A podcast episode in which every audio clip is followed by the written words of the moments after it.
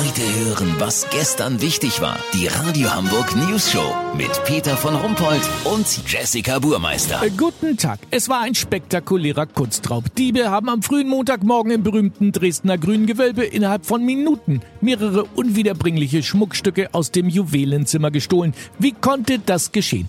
Das kann uns möglicherweise unser Reporter Olli Hansen erklären. Olli, was haben deine Recherchen in Dresden ergeben? Also Peter, zunächst mal sind die Täter durch ein vergittertes Fenster eingestiegen. Das war schon mal ziemlich link und wohl auch verboten. Ja, sowas ist in der Regel verboten. Aber die beiden Wachmänner haben die Diebe dann ja auf den Monitoren gesehen. Ja, aber Ronny und Mike dürfen nichts unternehmen. Wäre auch gar nicht gegangen, denn Ronny hatte um kurz vor fünf die Hosen runter, weil Mike ihm das Wappen von Dynamo Dresden auf die rechte Pobacke gestochen hatte. Das ist sogar richtig gut geworden.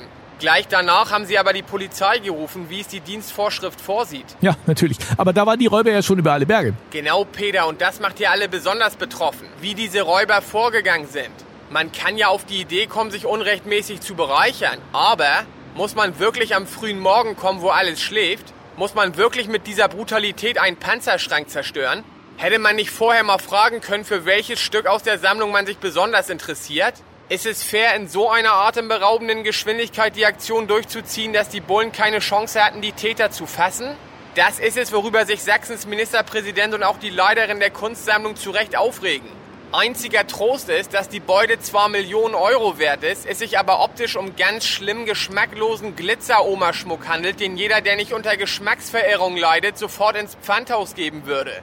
Dennoch wird es wohl eine Gesetzesinitiative geben, wonach künftig einige grobe Werkzeuge bei Raubüberfällen verboten werden.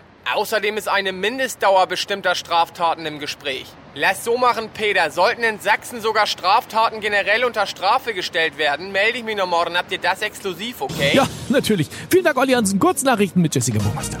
Diskussion. CDU, SPD und Grüne wollen, dass Silvester nicht mehr geböllert wird. Ja, das wäre ja wohl echt der Kracher. ADAC, Automobilclub, glaubt, dass viel mehr Elektroautos fahren, als offiziell bekannt ist. Jeder zweite ihrer Einsätze im Winter habe schließlich mit Batterieproblemen zu tun, so ein Sprecher.